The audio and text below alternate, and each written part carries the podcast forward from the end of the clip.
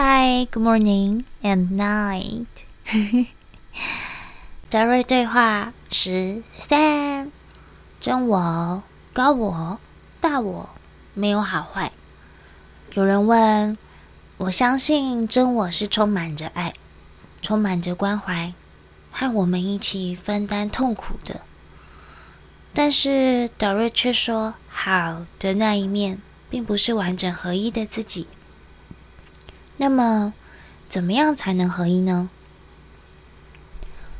假如说，合一是指完全领悟好坏的两面。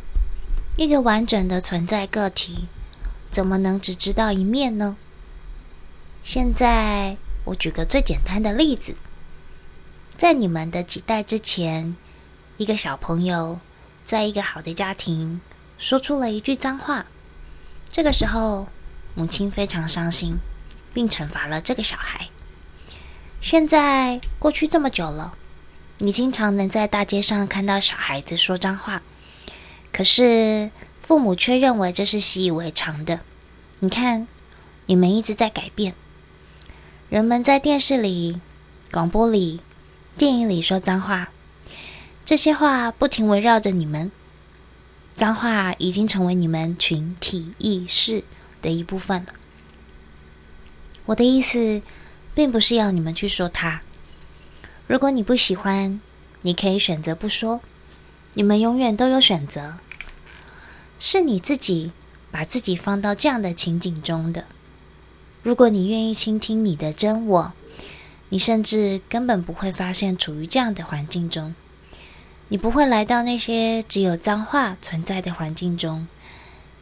会选择看那些有脏话的电影，这一切都是你自己的选择。只有那些不愿意做决定的人，才被来回拉扯。